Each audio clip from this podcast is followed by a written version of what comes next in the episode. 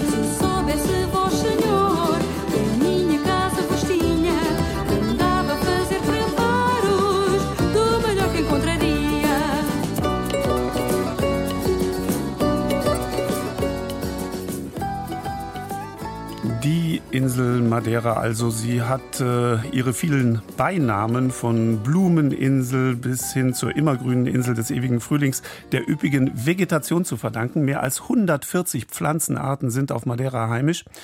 Neben dem fruchtbaren Boden auf der vulkanisch entstandenen Insel und dem milden Klima spielt dabei das Wasser eine zentrale Rolle. Große Mengen an Regen bringen dem Norden der Insel ausreichend Feuchtigkeit. Aufgrund des extrem steilen Geländes kann dieser Reichtum im Norden landwirtschaftlich allerdings wenig genutzt werden. Und daher wird schon seit Jahrhunderten das Wasser über künstlich angelegte Wasserläufe, die sogenannten Levadas, in die Anbaugebiete des deutlich trockeneren Südens geleitet. Die Einheimischen haben auf diese Weise ausreichend Wasser, um auch große und durstige Bananenbäume, Baumtomaten und andere Obst- und Gemüsepflanzen anzubauen. Neben dem Ackerbau profitiert allerdings mittlerweile der Tourismus von diesem einzigartigen System der in Beton gegossenen Wasserwege quer über die Insel. versuchen und probieren, was wir in den ganzen Tag oder normal, dass wir normal essen. Wenn die Touristen vorbeikommen, zeigt Marcia Silva gerne in ihrem Garten, was es bald zu ernten gibt. In Furchen von rechteckigen Beeten stehen vor dem niedrigen Haus Kräuterreihen und Salatpflanzen neben Tomaten und Bananenbäumen. Marcia Silva hebt die riesigen Blätter oberhalb des Stamms an, lässt das darauf gesammelte Wasser in ihre Hand ablaufen, deutet auf Stängel und zerreibt Blätter zwischen ihren Fingern, an denen die Touristen riechen dürfen. Oberhalb von Madeiras Hauptstadt Funchal reihen sich in vielen Vorgärten und auf klein parzellierten Feldern hellgrüne Setzlinge neben ausgewachsenen Pflanzen. Für die 46-jährige Marcia Silva ist die Vielfalt vor ihrem Haus mehr als ein grünes Zierstück, vielmehr das Erbe ihrer Mutter. Eukalyptus, Akazie und Lorbeer verarbeitet Marcia Silva zu Produkten für Naturmedizin. Aus Süßkartoffeln, Baumtomaten oder Apfelmelonen macht sie Gerichte oder Mus. Doch Geld verdient sie hauptsächlich mit ihrem Wissen über die Pflanzen und deren Anbau als Tourguide. Für ein Kilo Banane braucht man 1000 Liter Wasser. Und 1000 Liter sind auch viel Wasser. Diese Bewässerungskanäle oder System, ähm, die machen das die Möglichkeit, das Wasser wird das auch nicht so teuer verkauft. Man hat diese Planung von der Gemeinde, dass man äh, pro Woche oder jede zwei Wochen drei oder vier Stunden die Felder bewässern kann. Große Mengen an Regen bringen dem Norden der Insel Madeira regelmäßig Feuchtigkeit. Dort ist an den steil abfallenden Küsten Landwirtschaft kaum möglich. Künstlich angelegte Kanäle aus Beton, die sogenannten Levadas, bringen das Wasser in die Anbaugebiete des deutlich trockeneren Südens, auch in Macia Silvas Vorgarten. Überall auf den zahlreichen Terrassen, die Madeira die charakteristische Landschaft verleihen, verzweigt sich ein ausgeklügeltes System aus Wasserwegen. Die ersten Levadas haben Menschen schon vor Hunderten von Jahren gebaut. Und über diese Wege führt Paulo Alves als Tourguide schon seit über 20 Jahren interessierte Touristen. Täglich organisiert er Wanderungen entlang der Levadas. Die, die Levadas werden danach die Inselbesiedlung gebaut. Und äh, das war wie Kanälen, ihr Bewässerungskanal, ja, die sie haben gebaut.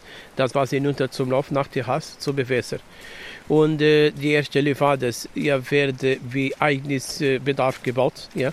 Das war die, die dem Herren oder Landlords, die sie haben äh, die Privatkanäle gebaut, wie äh, zur Bewässerung, ja, zur Bewässerung zu machen.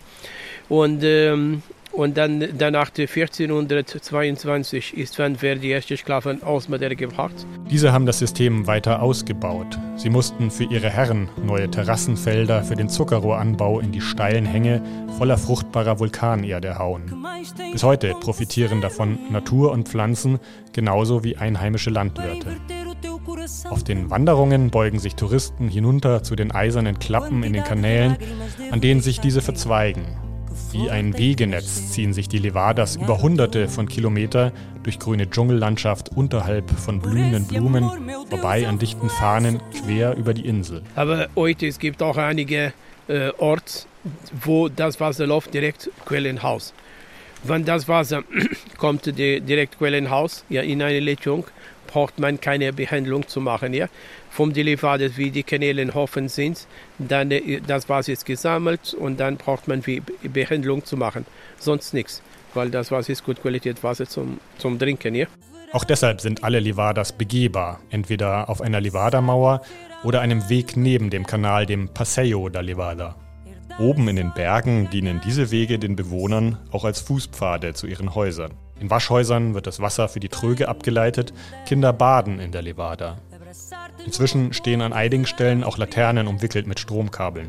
Die staatliche Gesellschaft Aguas y Residuas der Madeira kümmert sich um die Instandhaltung und verteilt das Wasser.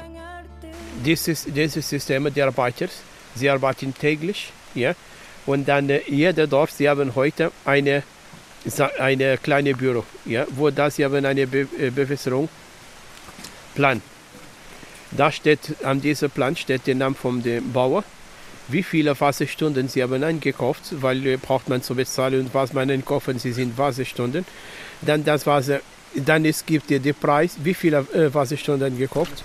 Immer wieder bieten sich an Hängen beeindruckende Blicke durch die dichten Blätter bis hinab zur Küste, wo sich Wellen zur Gischt auftürmen. Viele der Wanderer riechen an den Lorbeerblättern, fotografieren herabhängende Klingelblumen, suchen mit Blicken nach den Früchten des Maroni-Baums in der Richtung, in die der ausgestreckte Arm von Massia Silva deutet. Sie pflückt Blätter von überhängenden Ästen, erklärt den Unterschied zwischen Stinklorbeer und Kirschlorbeer. Und das ist natürlich, das kostet auch eine Vermögen, weil das, ist, das braucht auch sehr lang. Wenn es nach ihr geht, soll jeder verstehen, warum die Vegetation auf Madeira mit über 140 einheimischen Arten einzigartig ist. Ein kurzes Eintauchen in die üppige Natur, die auch mit Handarbeit gepflegt werden muss. Wir haben auch viele, die studiert haben und nicht so viel Handkraft, Handkräfte.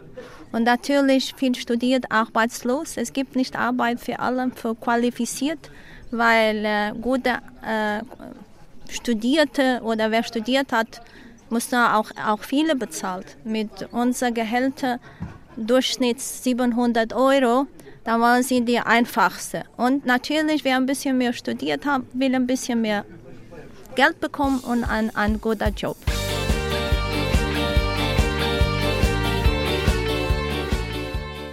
Dafür hat Marcia Silva auf der Insel Deutsch gelernt, Tourismus und Marketing studiert.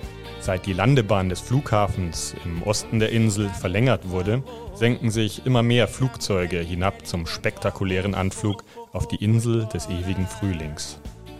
Fluggäste aus New York steigen bepackt mit Wanderstöcken und Funktionsjacken aus den Maschinen. In kleinen Gruppen drücken sie sich kurze Zeit später den schmalen Levada-Mauern aneinander vorbei. Bis am Ende unterhalb der Kanäle im nächsten Bergdorf der Minibus von Paulo Alves vor dem winzigen Lokal auf sie wartet. Heute und ähm, die letzten 15 Jahre insgesamt wird renoviert, ja, Gelände gebaut manchmal Stufen gebaut und teils vom Boden. Sie haben wie repariert, ja besser zum Wandern und auch für Tourismus zu wandern. Aber ursprünglich, das war nur für eigenes Bedarf und noch für die Einheimischen, ja nicht für Tourismus. Die Pandemie und damit einbrechender Tourismus haben bei einigen Menschen auf Madeira zum Umdenken geführt. Immer häufiger haben auch wieder jüngere Leute den traditionellen Ackerbau für sich entdeckt, Selbstversorgung und harte Arbeit.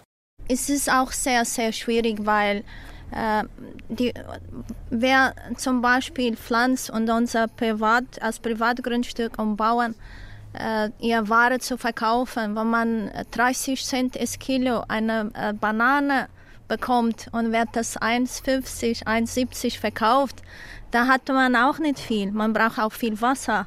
Man braucht auch auf viel zum Beispiel auf die Banane zu kümmern und äh, Kartoffel, Süßkartoffel. Landwirte werden indirekt auf Madeira von der Inselregierung unterstützt. Zumindest sind die Bewässerungspreise gedeckelt. Inzwischen erzeugt das fließende Wasser der Levadas in kleinen Kraftwerken in Hanglage auch Strom. Ganz oben auf dem Pico do Arriero blickt man über die eingewachsenen Sammelbecken nach Nord und Süd bis in den ewigen Atlantik.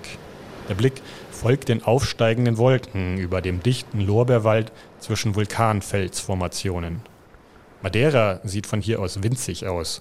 Ein kleines, bergiges, grünes Traumland, das Massia Silva genau dafür liebt. Hier, ich bin hier auf Madeira geboren und mein Herz fühlt sich sehr gut hier. Ich denke auch, äh, wenn man unsere Heimat liebt, äh, mit Kleinigkeit kann man auch glücklich werden. Und natürlich ist nicht jeden Tag Himmel, da muss man auch hart arbeiten. Aber ich denke auch, es gibt nur ein Heimat, wo das Herz sich gut fühlt. Und das ist hier.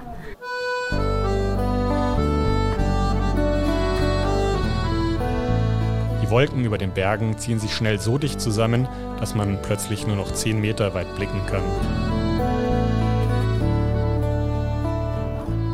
Irgendwo hinter dem weiß verschleiernden Vorhang gießen sich die Wolken schon wieder an den Berghängen über den bunten Punkten der Wanderjacken aus.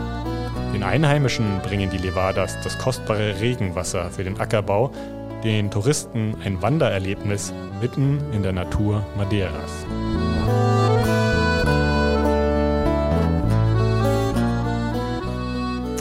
Mein Kollege Thilo Mahn berichtete über die Levadas, die Wasserwanderwege Madeiras.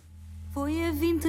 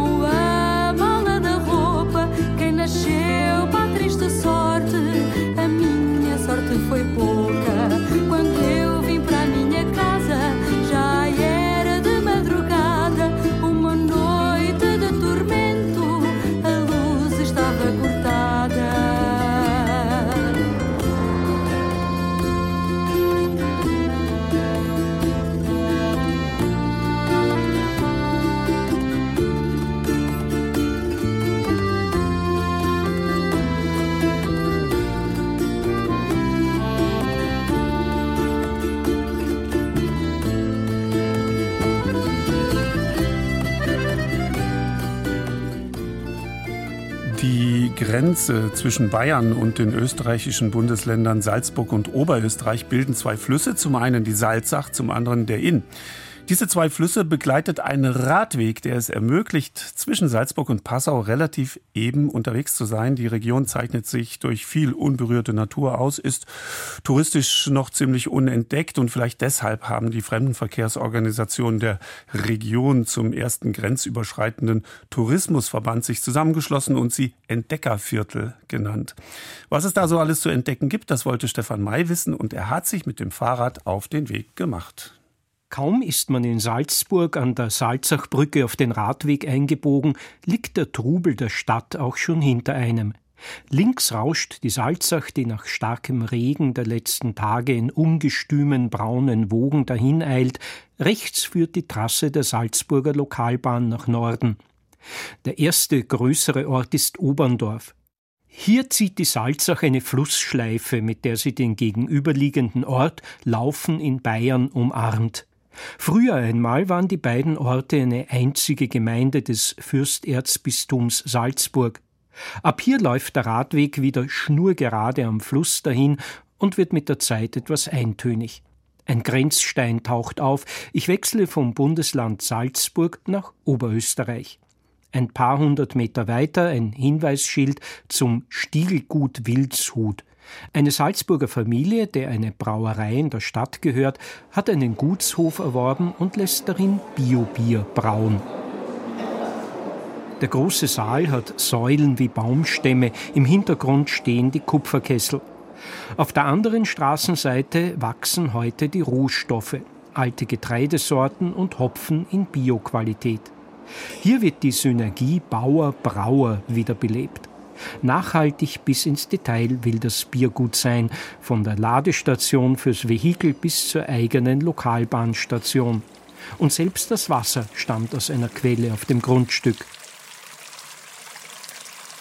Es ist dunkel geworden. Im Mondlicht kurve ich über Nebenstraßen zur Übernachtung in einem Landgasthof. Als ich früh morgens zum nahen Höllerer See aufbreche, liegt Nebel wie dampfender Atem über dem dunklen Wasser.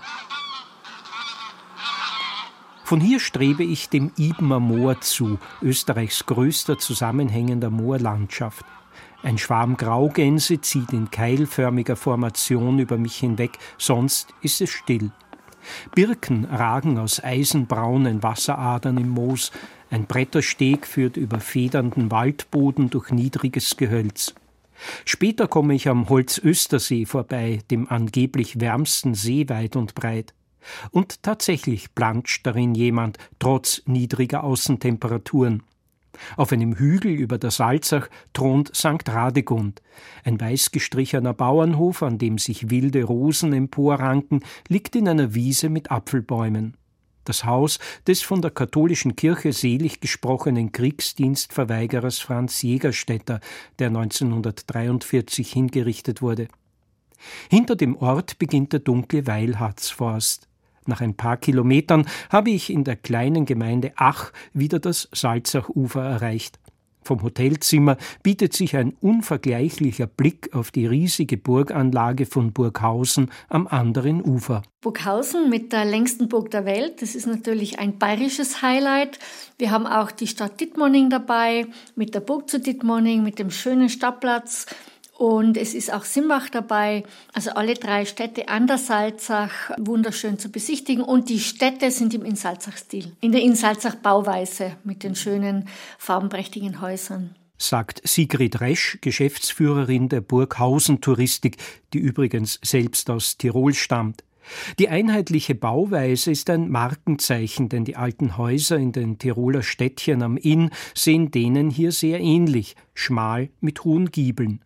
Für die mehr als einen Kilometer lange Burg, in der heute noch gewohnt und gearbeitet wird, sollte man etwas Zeit reservieren, um sich durch die fünf Vorhöfe bis zur Hauptburg voranzuarbeiten.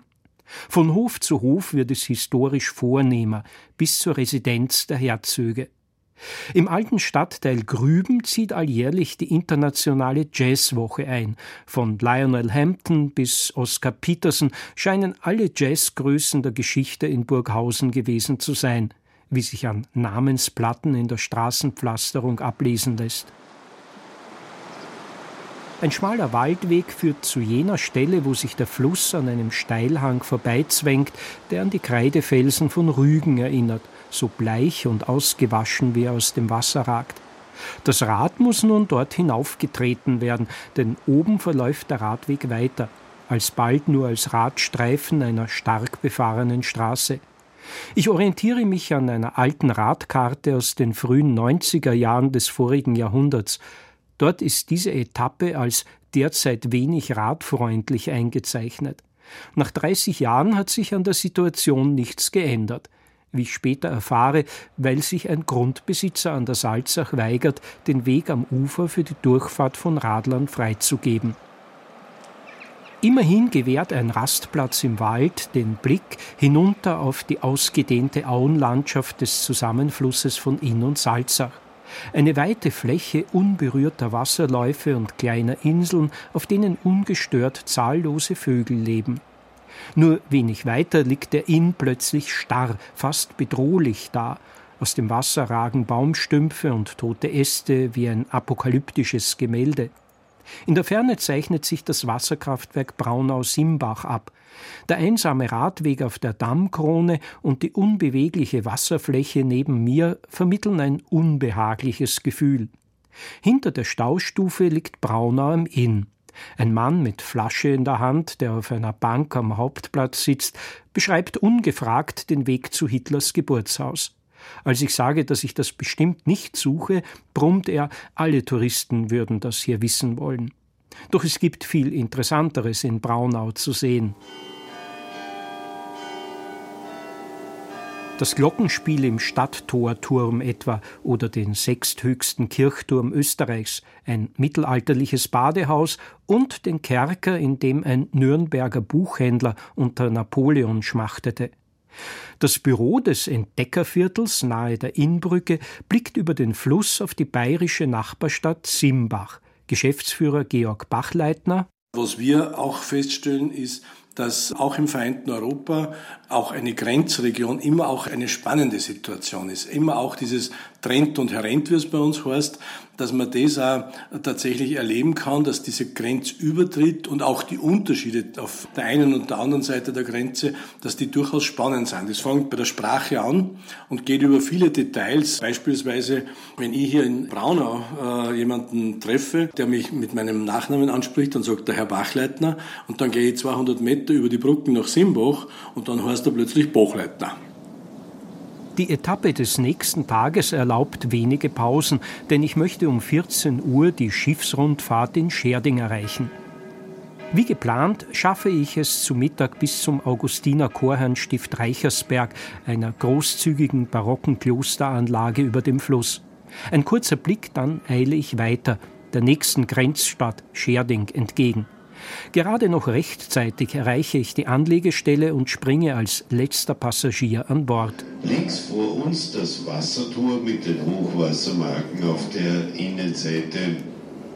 Und wenn wir kurz flussaufwärts schauen, so sehen Sie hier die alte Innbrücke, schon ein bisschen betagtes Bauwerk, weil die Pfeiler stammen nämlich aus dem Jahre 1310 und beim letzten größeren Hochwasser, das war im Jahr 1954, na, da ist eben oben über die Fahrbahn das Hochwasser gelaufen.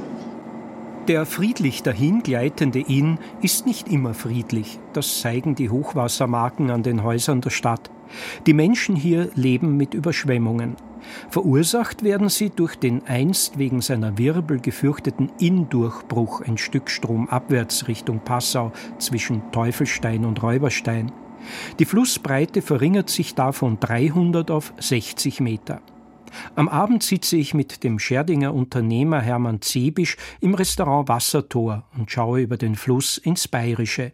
Die Grenze ist in erster Linie eine Sprachgrenze also vom Dialekt. Auf der anderen Seite des Inn ist das Niederbayerische, also das klassische A und nicht das A, wie wir bei uns ist. Und ansonsten die Lebenseinstellung ist eine andere.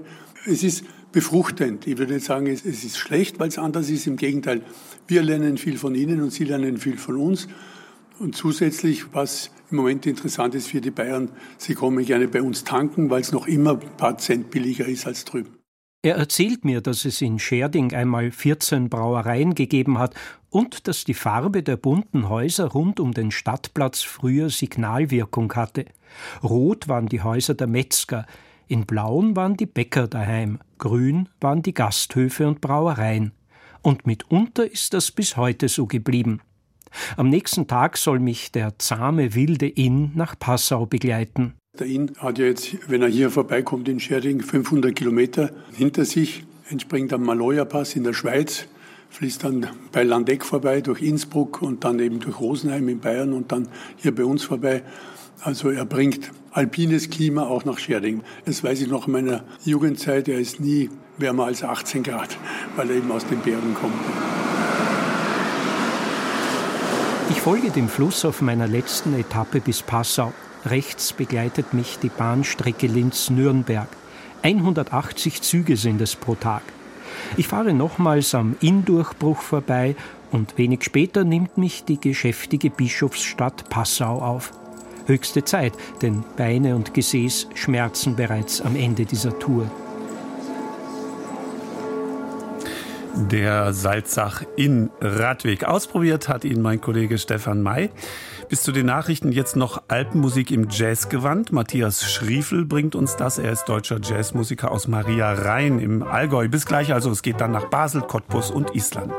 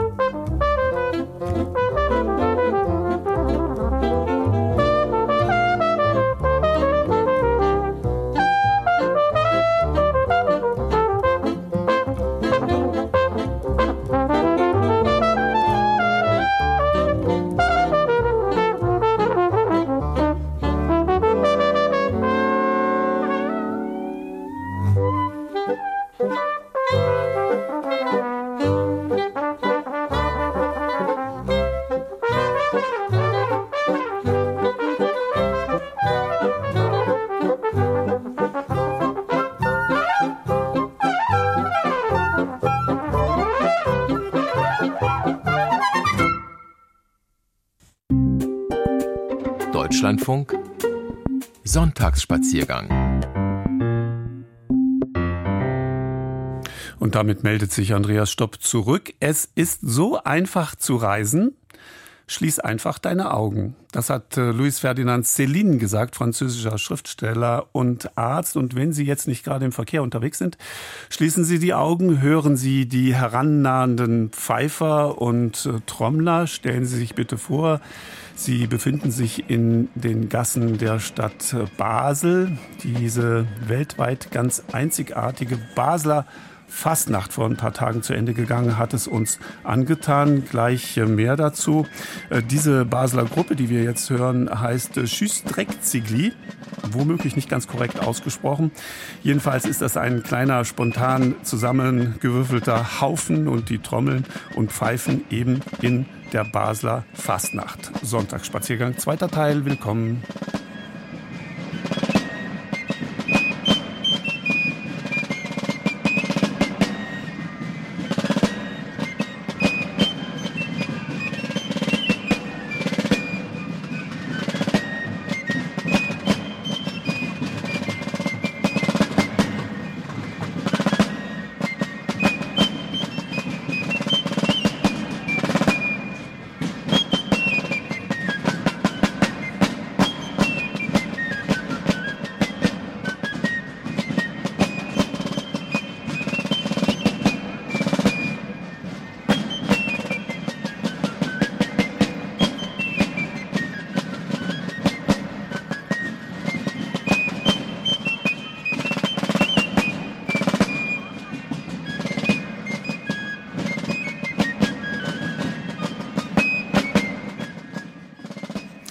Vielleicht haben Sie das noch ein bisschen im Ohr. Am Aschermittwoch ist alles vorbei.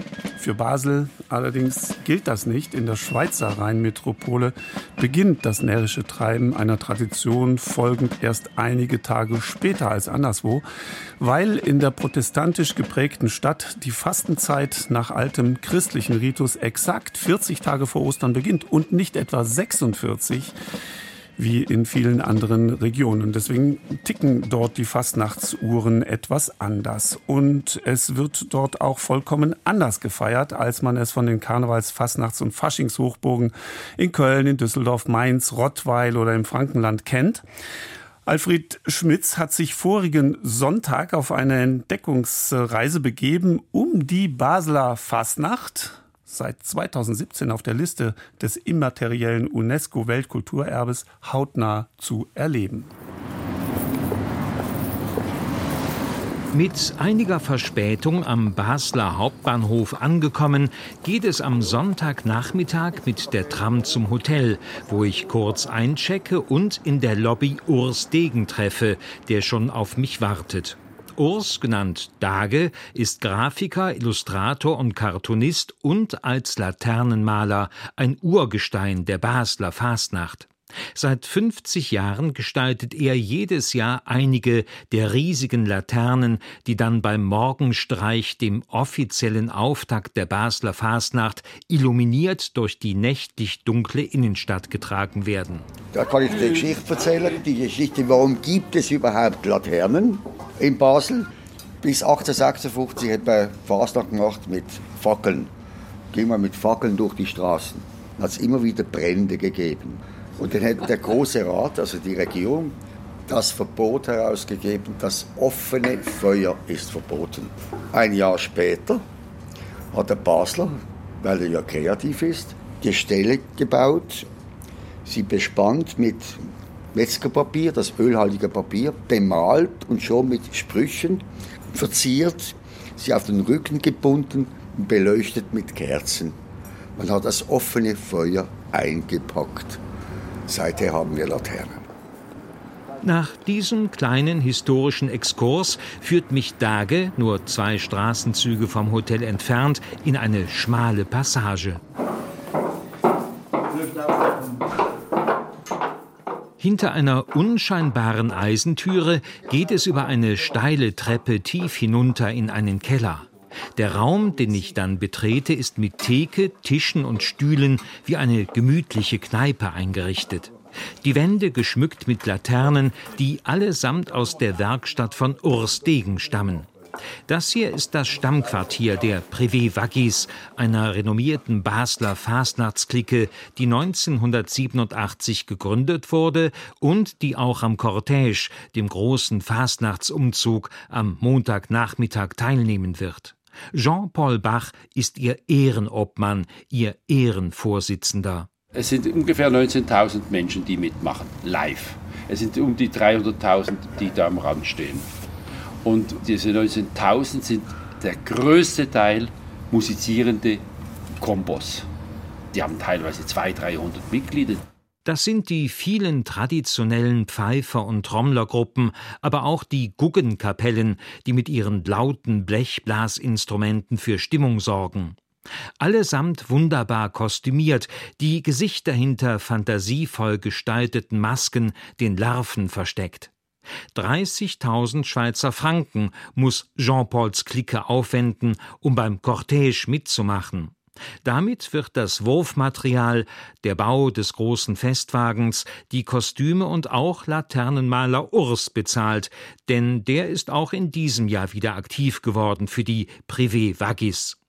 Bevor ich den Klickenkeller verlasse, um zum nächsten Termin zu gehen, macht mir Jean-Paul ein unglaubliches Angebot. Man kann etwas nur erleben, wenn man es erlebt. Du kannst mit uns mitfahren morgen. Ich kann das organisieren, kann er ja mitfahren. Ja. ja. Vielleicht äh, kann man dich noch als Mensch anziehen. Ich als Nicht-Basler beim Cortège mit auf einem Festwagen. Das ist ein ganz besonderes Privileg, das ich sehr zu schätzen weiß. Ein bisschen nervös bin ich natürlich schon, was mich da erwarten wird. Um 13 Uhr, sagt Jean-Paul, soll ich am Wagen sein. Um jetzt aber nicht weiter bei ihren Vorbereitungen für den Cortège zu stören, mache ich mich auf den Weg zu meiner nächsten Verabredung mit der Fastnachtsexpertin Jacqueline Frey.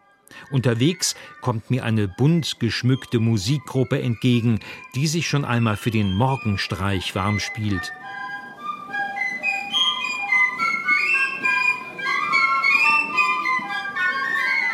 Jacqueline Frey ist begeisterte Fasnächtlerin und kennt sich bestens aus mit der Historie und dem Brauchtum ihrer Heimatstadt. Heute führt sie Basel-Besucher auf einer speziellen Fastnachtsroute durch die Innenstadt und präsentiert ihnen dabei markante Orte und gibt ihnen wichtige Hintergrundinformationen. Am Ende der Tour, hoch oben am Münsterplatz, erklärt Jacqueline, was es mit den traditionellen Masken und Verkleidungen auf sich hat, die man häufig bei den Basler Fasnachtsklicken sieht. Eine sehr beliebte Kostümierung ist der Waggis, der derbe Vagabund und Tagelöhner, nach dem sich ja auch die Privé-Waggis-Clique benannt hat, die ich vorhin besucht habe. Der Waggis symbolisiert einen Elsässer Gemüsebauern. Und ganz traditionell ist der Waggis auch in den französischen Landesfarben eingekleidet. Er zeichnet sich aus mit seiner sehr großen Nase und einem sehr großen Mund. Und er hat eine prächtige Perücke, also den kann man nicht übersehen. Er ist ein bisschen ungehobelt, aber immer sehr sympathisch. Dann haben wir die alte Tante, die alte Tante, das symbolisiert die Dame aus der höheren Gesellschaft, der alte Jungfere aus der Biedermeierzeit. Und entsprechend ist sie gekleidet mit Knopfstiefelchen, mit dem Regenschirmchen. Dann haben wir die drei Figuren. Das ist der Piero, das ist der Harlekin und der Platzlebeias. Und die drei kommen aus der Commedia dell'arte. Das sind so die ganz typischen Charaktere, aber ihr werdet noch viel, viel, viel mehr sehen.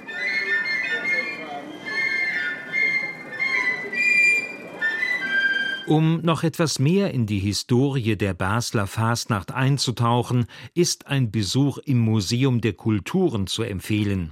Das liegt gleich hier oben am Münsterplatz und zeigt in einer Dauerausstellung eine wundervoll nachgebildete Gasthausszene zur Fastnachtzeit, die Werkstatt eines Larvenmachers, wunderbare Masken und große Figuren mit ihren Fratzen. Auch ein Waggis, wie Jacqueline Frey ihn eben beschrieben hat, ist hier lebensgroß ausgestellt. Im Museum hat Felix Rudolf von Rohr gerade eine Pressekonferenz vor einer Gruppe von Medienleuten abgehalten. Felix war viele Jahre Obmann des Basler Fastnachtskomitees, war also der oberste Offizielle. Das Komitee wurde 1910 gegründet und kümmert sich unter anderem um die Organisation des Cortège, um die große Laternenausstellung und die Nachwuchsförderung. Außerdem pflegt es wichtige Kontakte mit Stadtverwaltung, Polizei, Medien und sorgt für die Verteilung von finanziellen Zuwendungen an die einzelnen Klicken. Eine große Einnahmequelle ist dabei der Verkauf von Metallplaketten, die jedes Jahr in verschiedenen Preiskategorien angeboten werden. Die Plaketten werden ja hauptsächlich über die Fasnachtskirchen verkauft. Und wenn eine Clique Plaketten verkauft, dann gehört Ihnen schon zu Beginn 30 Prozent des Verkaufs. Da haben Sie mal schon was in der Tasche. Und alles andere, was dann das Komitee einnimmt, da geht noch die Administration des Komitees weg. Die Mitglieder des Komitees völlig ehrenamtlich, da gibt es keinen Franken. Also ich habe 22 Jahre nicht einen Franken erhalten. Das ist okay, das muss so sein. Aber das ganze andere Geld wird wieder an die Klicken zurückgegeben. Und zwar nach einem äh, Schlüssel, der recht kompliziert ist. In erster Linie nach der Anzahl der Teilnehmer wie viele Mitglieder in einer Clique an den Umzügen mitmachen. Und ein kleinerer Teil wird dann auch noch ausgegeben, je nachdem, was sie gespielt haben, wie die Qualität war. Also wird ein klein wenig juriert. Das ist eigentlich die wirklich ganz wichtige Aufgabe des Komitees. Es ist Ehrensache, dass Baslerinnen und Basler so eine Plakette kaufen und damit die Fastnachtsklicken unterstützen. Auch von Fastnachtstouristen wird erwartet, dass sie so eine Plakette kaufen und am besten sichtbar an der Kleidung tragen. Wird man ohne Plakette angetroffen, kann es sein, dass man sich von den Klicken derbe Späße gefallen lassen muss. Beim Cortège droht einem im schlimmsten Fall sogar eine Rappli-Dusche, wird man mit Konfetti nur so überschüttet.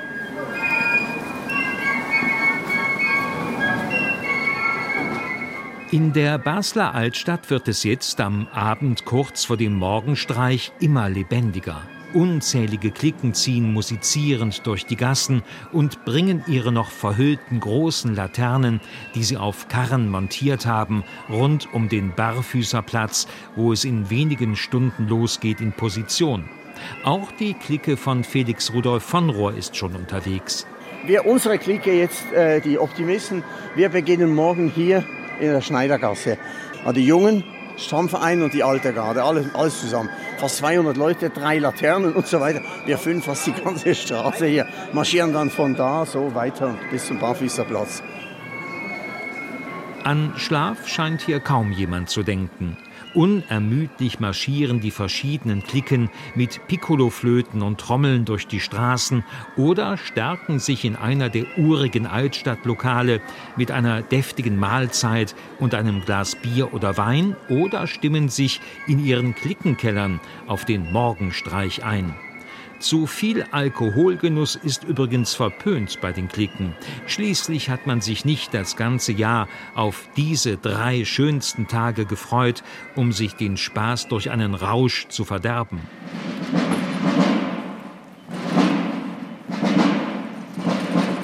Nachdem ich mich für ein paar Stunden im Hotel aufs Ohr gelegt hatte, bin ich nun wie tausende andere Schaulustige rechtzeitig am Barfüßerplatz angelangt, wo in wenigen Augenblicken mit dem Morgenstreich die Basler Fasnacht offiziell beginnen wird.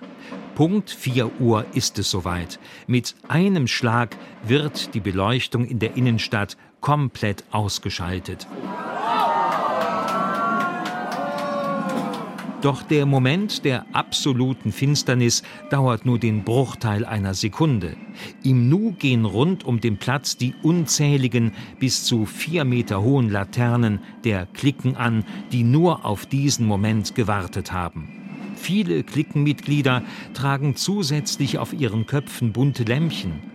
Von allen Seiten, aus allen Winkeln steuern musizierende Gruppen mit ihren Piccoloflöten und Trommeln dem Platz zu, marschieren an ihm vorbei, verlieren sich im Gewirr der Gassen, um an anderer Stelle wieder aufzutauchen.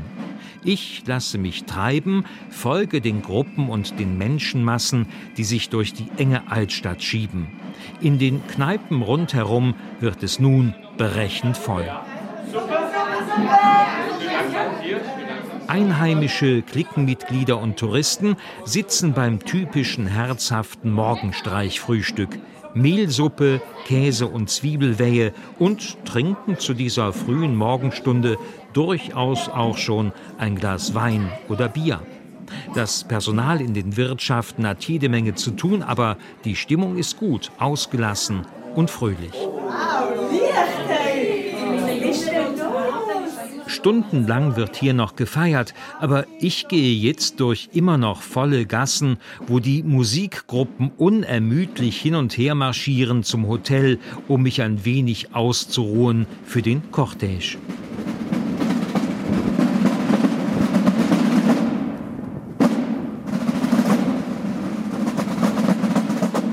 Pünktlich um 13 Uhr bin ich am Theater, wo die Mitglieder der Privé Vagis Clique schon dabei sind, das Wurfmaterial in den Wagen zu laden. Jede Menge Süßigkeiten, Apfelsinen, Stofftiere, aber auch Gemüsezwiebeln, Lauchstangen und dicke Karotten werden verstaut, um gleich vom Wagen aus verteilt zu werden. Letzteres ja eher ungewöhnliches Wurfmaterial, aber klar, wir erinnern uns, die Figur des Waggis geht ja auf die Bauern aus dem Elsass zurück, die in früheren Zeiten in Basel ihre Produkte verkauften. Und die wollen die Privé Waggis ja mit ihren Kostümen und Masken liebevoll persiflieren. Bevor es auf den Wagen geht, der wie eine große Holzhütte auf Rädern aussieht, habe ich Gelegenheit, mit ein paar Cliquenmitgliedern zu sprechen. Da ist zunächst einmal Charlie. Mit stolzen 96 Jahren ist er der älteste Cortège-Teilnehmer und schon seit vielen Jahren bei den Privé Waggis. Ja, 25 Jahre. ich war Curling spielen und da hat es zwei Kollegen gehabt, die waren in dieser Clique und dann habe ich mich angeschlossen. also, es hat mir Freude gemacht. Vor allem mit den Kollegen zusammen ist ein gutes Verhältnis. Man ist nicht allein. Das ist für mich fast zweite Familie. Philipp Bach ist der Sohn von Jean-Paul und hat vor einiger Zeit von seinem Vater das Amt des Obmanns übernommen. Er erklärt mir, welches Sujet, welches aktuelle Thema seine Clique in diesem Jahr mit ihrem Wagen, der Laterne und ihren Kostümen satirisch darstellen und behandeln möchte. Das ist die kulturelle Aneignung. Eben darum geht es, dass, dass wir uns ein bisschen büskieren. Jeder fühlt sich irgendwie gemobbt und man darf nicht mehr Winnetou sagen. Oder eben der Wackis, weißt du ja, kommt aus dem Elsass. Eine Traditionsfigur an der Fasnacht, aber trotzdem dass, dass, dass man nichts mehr sagen darf. Es geht prima darum, dass, man, dass wir uns das nervt. Und da ist noch Stefan. Er ist seit kurzem Klickenmitglied und zum ersten Mal beim Cortège mit auf einem der großen Wagen.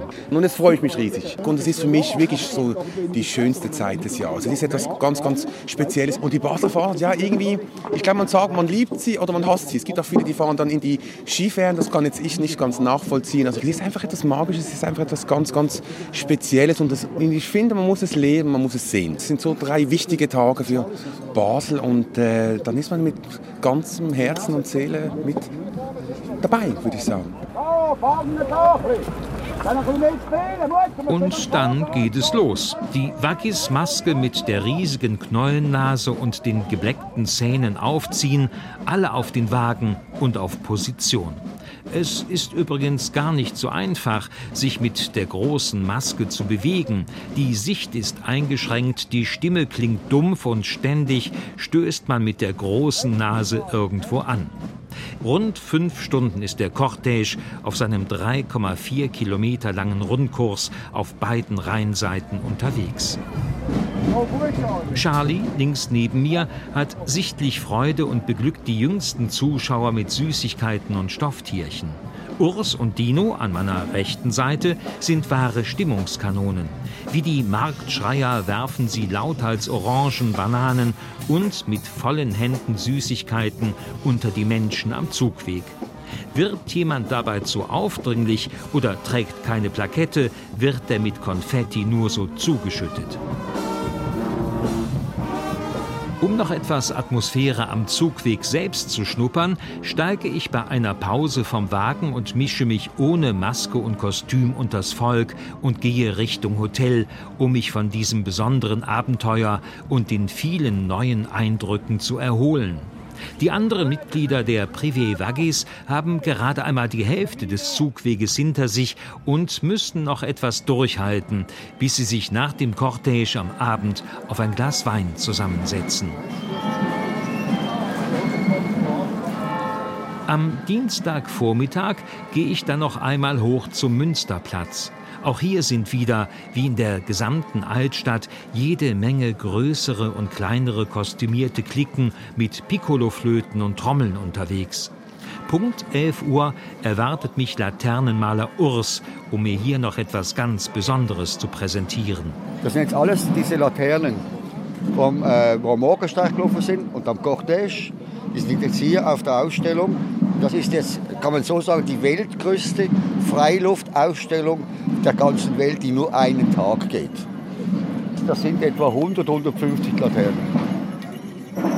Es ist ein wahres Farbenmeer, das sich den vielen Besucherinnen und Besuchern hier oben am Basler Münster bietet. Es lohnt sich, diese besonderen Kunstwerke in aller Ruhe zu betrachten. Die bunten und fantasievoll gestalteten Laternen nehmen mit ihren Motiven und Sprüchen die Basler Stadtpolitik aufs Korn, üben Kritik an Staat und Gesellschaft oder beschäftigen sich mit Klimakrise, Katastrophen und Kriegen. Und natürlich bekommt auch Putin ordentlich sein Fett weg. Urs, der hier mit drei großen Laternen vertreten ist, sieht sich und seine Kolleginnen und Kollegen daher nicht nur als reine Kunstschaffende, sondern als wichtige Chronisten und Karikaturisten.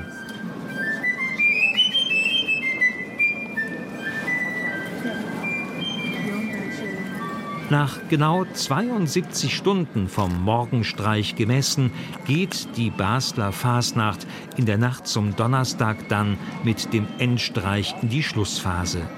Die Musik der Klicken verhallt allmählich in den Gassen und bald dominiert ein anderes Geräusch die Innenstadt. Der Lärm der vielen Kehrmaschinen, Müllwagen und Reinigungskräfte, die Basel wieder herausputzen für das normale Leben. Ja, und nach diesem kleinen Abenteuer ist Alfred Schmitz, mein Kollege, wieder schnell nach Köln gedüst und hat im Studio diesen Beitrag produziert von der diesjährigen Basler Fasnacht, die nach langer Corona-Pause endlich wieder in vollem Umfang gefeiert werden konnte. Nochmal ein kleines bisschen Pfeifer und äh, Tambure von der Guggemusi Ohre Griebler.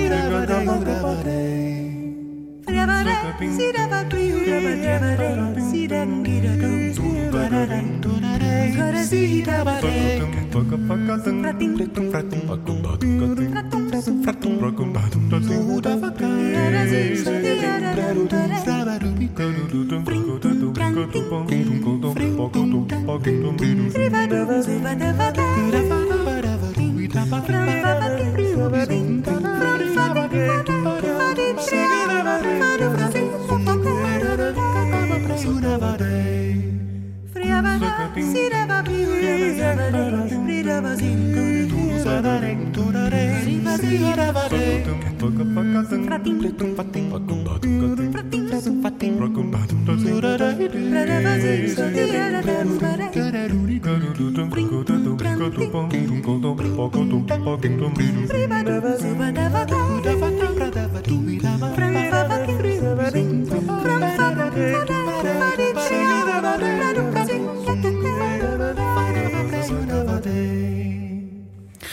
Sie hören den Deutschlandfunk mit dem Sonntagsspaziergang. Cottbus, die größte Stadt der Lausitz, erlebt eine Zeitenwende. Einerseits besinnt sich äh, die Stadt im Südosten Brandenburgs auf ihre Traditionen und pflegt die Erinnerung an die Zeiten, als sie ein Zentrum der Textilindustrie war. Über 300 Jugendstilgebäude aus dieser Zeit sind noch erhalten und prägen das Stadtbild bis heute. Aber auch die Altstadt rund um den zentralen Altmarkt zeugt von der Handwerksgeschichte der fast 1000 Jahre alten Stadt.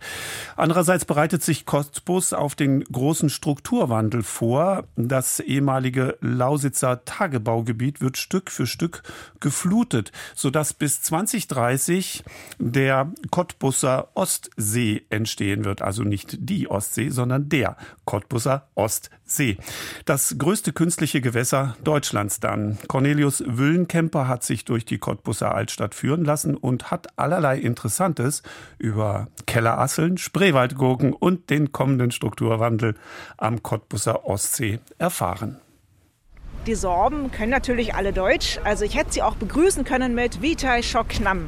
Herzlich willkommen, aber damit ist mein Sorbisch auch schon erschöpft.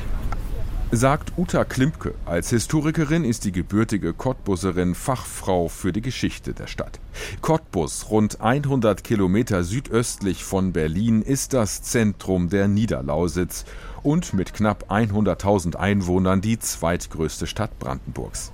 Im 6. Jahrhundert wurde die Region von slawischen Stämmen besiedelt, unter ihnen auch die Sorben, von denen noch heute einige tausend in und um Cottbus leben.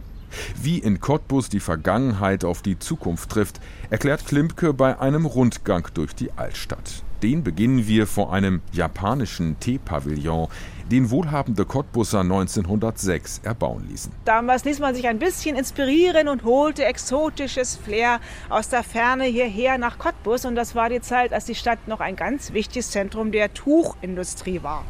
Um 1900 gab es hier in Cottbus über 100 Textilfabriken mit über 6000 Beschäftigten. Und die reichen Tuchfabrikanten damals, die haben ein bisschen Geld gespendet, um hier diese Schmuckanlage zu gestalten. Zahlreiche Jugendstilhäuser aus dieser Zeit, darunter das einzigartige Staatstheater Cottbus, Fabrikantenvillen, Industriedenkmäler und Handelshäuser sind bis heute erhalten. So auch an Cottbus Einkaufsmeile der Spremberger Straße, Einheimischen auch als die Sprem bekannt. Jetzt sind wir hier vor einem der schönsten und ältesten Geschäftshäuser hier in der Innenstadt in einer wunderbar restaurierten Gründerzeitfassade. Wenn Sie also von unten nach oben schauen, dann sehen Sie schöne Reliefs, Ritterrüstungen und Ritterhelme und weiter oben sogar Löwenköpfe. Nur derjenige durfte sich damals einen Löwenkopf an der Fassade anbringen, der in der Stadt einen gewissen Einfluss hatte. Und diese Löwen da oben, die reißen im Maul besonders weit auf. Das kann also bedeuten, dass der Besitzer des Hauses damals im Stadtrat ein wichtiges Wort mitzusprechen hatte. Sagt Uta Klippke und setzt ihre Tour bereits fort, als wir noch ins Schaufenster des Juweliergeschäfts FF Sack schauen. Das gehört seit 175 Jahren zu Cottbus wie die Spreewaldgurke. Übrigens, die kommt ursprünglich nicht etwa aus dem Spreewald, sondern wurde von niederländischen Tuchmachern eingeführt. Die hatten bald bemerkt, dass man mit eingelegten Gurken leichter Geld verdienen konnte als auf dem hart umkämpften Textil- und Stoffmarkt. Mittlerweile sind wir am Mühlgraben angekommen. der eine beschauliche Insel auf der Spree umschließt. Also am Mühlgraben, hier auf der rechten Seite, diese beiden Fachwerkhäuser, das sind die Gerberhäuser. Also diese stinkende Zunft des Gerberhandwerks hat man damals außerhalb des Stadtmauerrings angesiedelt. Also hier verlief die Stadtmauer und da hinten am Mühlgraben standen dann die Gerber, haben auf dem Balkon ihre Felle im Mühlgraben gespült und gegenüber auf der anderen Uferseite, da waren ursprünglich noch die Färberhäuser der Tuchmacher gewesen und es gab regelmäßig Wasserschlachten, weil es immer darum ging, wer darf denn nur zuerst das Wasser nutzen, die Gerber oder die Färber. Am Mühlgraben stehen auch zwei der wichtigsten Industriedenkmäler von Cottbus. Das alte Wasserkraftwerk, das ab 1903 den Strom für die Cottbuser Straßenbahn lieferte, und am Ufer gegenüber auf der Spreeinsel steht das alte Dieselkraftwerk von 1920. Der beeindruckende Klinkerbau ist heute Sitz des Brandenburgischen Museums für moderne Kunst. Auch wenn ein Besuch lohnt, lassen wir das Museum erst einmal links liegen und besuchen stattdessen das Cottbusser Wohnzimmer. Und jetzt heißt es Füße abtreten. Wir betreten unsere gute Stube, den Altmarkt. Der zentrale Marktplatz ist gesäumt von aufwendig sanierten historischen Bauten. Eines der ältesten Häuser am Platz ist Brandenburgs einziges Apothekenmuseum. Im historischen Verkaufsraum von 1568 stehen im authentischen Mobiliar noch die Gefäße mit den Inhaltsstoffen, aus denen hier jahrhundertelang Medikamente gemacht wurden. Lange Zeit folgte man dabei höchst merkwürdigen Rezepturen, erklärt die Historikerin Uta Klimke. Spanische Fliegen, Schnilleläuse, Kellerasseln. Es gab ja im Mittelalter die Signaturenlehre. Man sagte, die Natur hat ein Zeichen gegeben. Also hatte man Kellerasseln mit Honig vermischt im Mörser zerquetscht und nahm das Ganze gegen Gallen- und Nierensteine, weil man dachte, die Assel lebt unter Steinen, nicht wahr? Man nahm Igelfleisch gegen stechende Schmerzen. Das wollen wir uns genauer anschauen und treten durch die Tür, die dem Laufpublikum damals verboten war. In den Verkaufsgewölben treffen wir auf Annette Schiffner, die Leiterin des Apothekenmuseums. Hier ist die älteste Apotheke von Cottbus. Und äh, von vorn bis hinten vier Häuser, die hintereinander stehen und alle immer schon zur Apotheke gehört haben. Alles Mögliche gab es in dieser Zeit, auch Tierteile, Menschenausscheidungen, neben Kräutern und Mineralien. Nicht alles war falsch, aber viele Sachen sind zum Glück verschwunden heute. In den 1950er Jahren wurde die Apotheke nach fast 400 Jahren in der DDR verstaatlicht, Anfang der 1980er dann zum Museum umgestaltet. Eine der Präsentationsflächen wirkt besonders kurios. Den Abschluss bildet eine DDR-Apotheke mit dem typischen Geruch von damals. Es ist kein schöner Geruch, aber die Älteren haben halt dann eine Erinnerung an früher und sagen, ah, wie früher. Und die Jüngeren sagen, hier stinkt's. Äh, dort hinten sind ganz viele Arzneimittelpackungen gesammelt aus DDR-Zeiten und die ergeben dann dieses Geruchserlebnis. Das sind die B-Vitamine und die nicht gut verschlossenen Verpackungen. Das ist ein ganz typischer Geruch, den es eben nicht mehr gibt heute. Ob sich eine Geruchsprobe lohnt? Darüber denken wir nach, als wir wieder auf den Altmarkt treten. Am Ende dieses Spaziergangs durch die Geschichte von Cottbus wollen wir uns noch einen Ausblick in die Zukunft verschaffen. Dazu erklimmen wir die 131 Stufen des Spremberger Turms, einem der Wehrtürme aus dem 13. Jahrhundert, auch der Dicke genannt.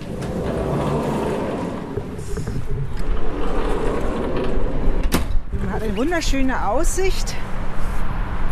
In diese Richtung, das ist der Stadtteil Ostroh, wo also in der zweiten Hälfte des 19. Jahrhunderts die ganzen Textilfabriken entstanden. Erklärt Uta Klimke und weist auf ein ehemaliges Industrieareal, auf dem noch einige Schornsteine und sogar eine Fabrikantenvilla erkennbar sind. Etwas weiter am Horizont rauchen noch die Schlote des Braunkohlekraftwerks Jenschwalde. Gemäß dem Kohleausstieg sind auch die Tage derjenigen Industrie gezählt, die über Jahrzehnte die Menschen mit Energie und die Arbeiter mit Jobs versorgte. Was kommt danach? Der ehemalige Tagebau Cottbus Nord wird Stück für Stück geflutet und soll zum größten künstlichen Gewässer Deutschlands werden. Der Ostsee soll ja mal ein touristisches Highlight werden, kann man schon sagen. Yachthäfen sind im Gespräch. Es soll eine Fähre geben, die Cottbus mit dem Dorf gegenüber, mit Neuendorf verbindet. Und auch Badestrände sind natürlich in Planung.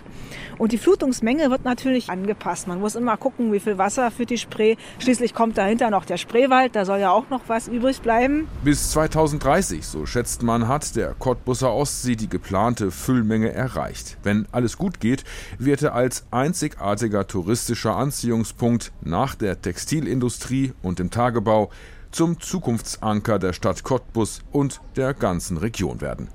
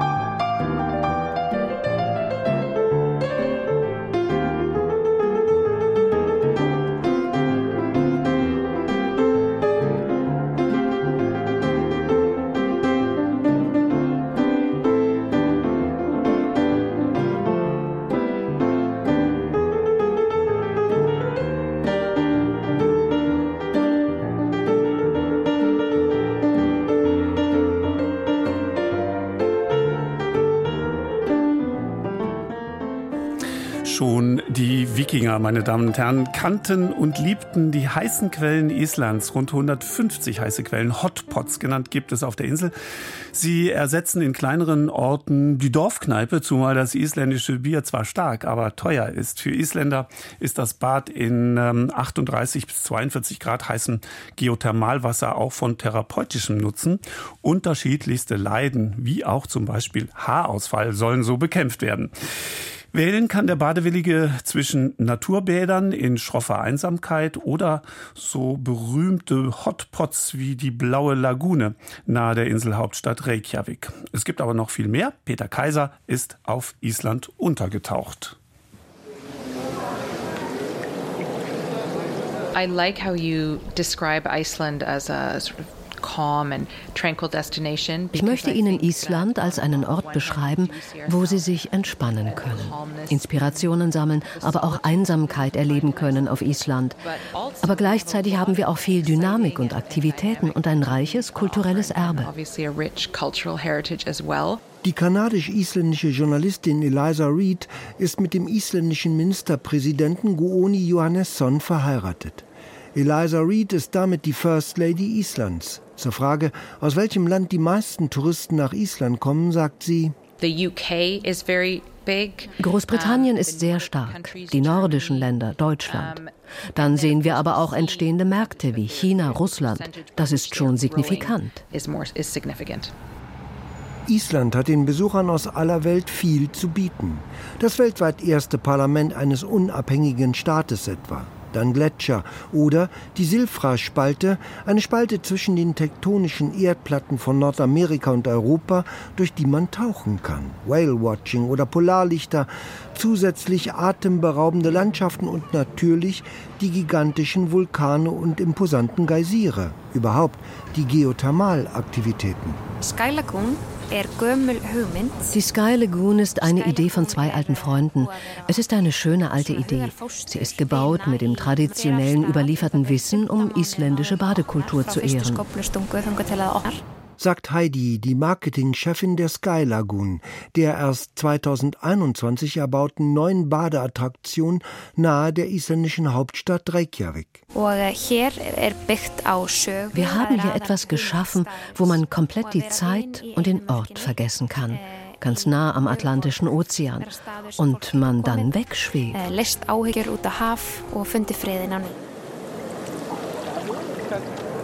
Auf Island wird viel und fast immer gebadet. Manchmal im 3 bis 5 Grad kalten Winter Nordatlantik direkt vor der Haustür, wer abgehärtet ist und die Kälte liebt. Meist aber in einem der Outdoor-Schwimmbäder, die es in fast jedem Ort auf der Insel gibt.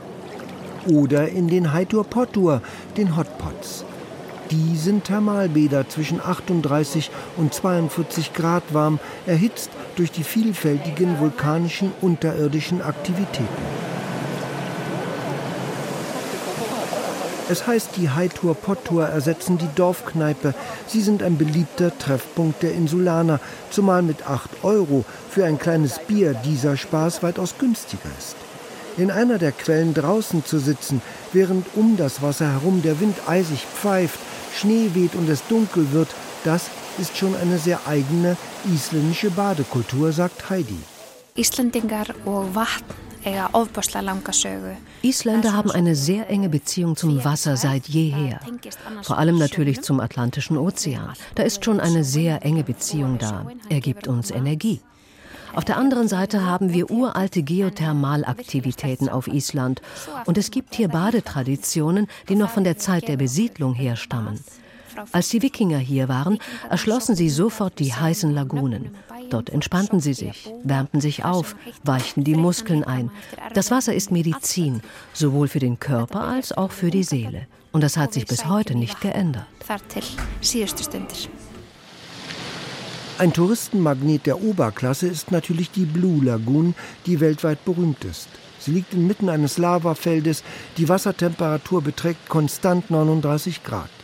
Entstanden ist die Blue Lagoon als Nebenprodukt des seit 1976 betriebenen Geothermalkraftwerkes Svartsengi. Aus zwei Kilometern Tiefe wird vulkanisches Wasser ungefähr 240 Grad heiß nach oben gepumpt. Zunächst dient es zur Stromerzeugung. 90 Prozent unserer Häuser werden mit Erdwärme beheizt. Der Rest mit elektrischer Energie, die per Geothermalenergie und Wasserkraft erzeugt wird. Jani Richter ist Projektmanager bei ISOR Iceland Geosurvey. Die Regierungsinstitution erforscht und erkundet geothermische Ressourcen auf Island. Mehr als 80 Prozent von Islands Energiebedarf werden aus erneuerbaren und ökologischen Energiequellen bezogen, also Erdwärme und Wasserkraft. Abgekühlt fließt das Wasser dann in das umliegende Lavafeld. Nach und nach entstand ein großer See, dessen blaue namensgebende Farbe durch Kieselsäure hervorgerufen wird. Konkurrenz ist der Blue Lagoon erst jetzt durch die Sky Lagoon entstanden. Die im Stil der alten isländischen Torfhäuser erbaute Lagune steht in Kopavogur am Hafen von Karsnes vis-à-vis -vis der Hauptstadt Reykjavik. Von hier hat man, im warmen Wasser liegend, einen direkten Blick auf den Nordatlantik und mehr noch. Ich würde sagen, da gibt es eine Menge heilende Mineralien im Wasser und wir reichen noch Meersalz und verschiedene Öle. Grundsätzlich ist das der große Unterschied unserer Lagune zu anderen Lagunen. Wir haben keinerlei Chlor im Wasser. Es ist absolut natürlich.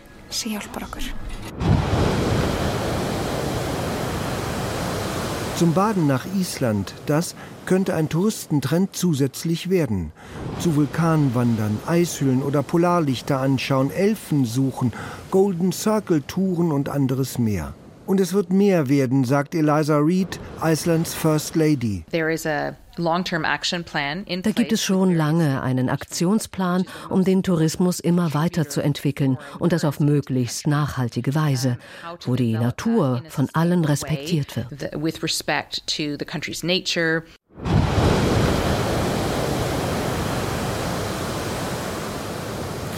Ja, Peter Kaiser, vielen Dank für den Bericht. Und das war der Sonntagsspaziergang.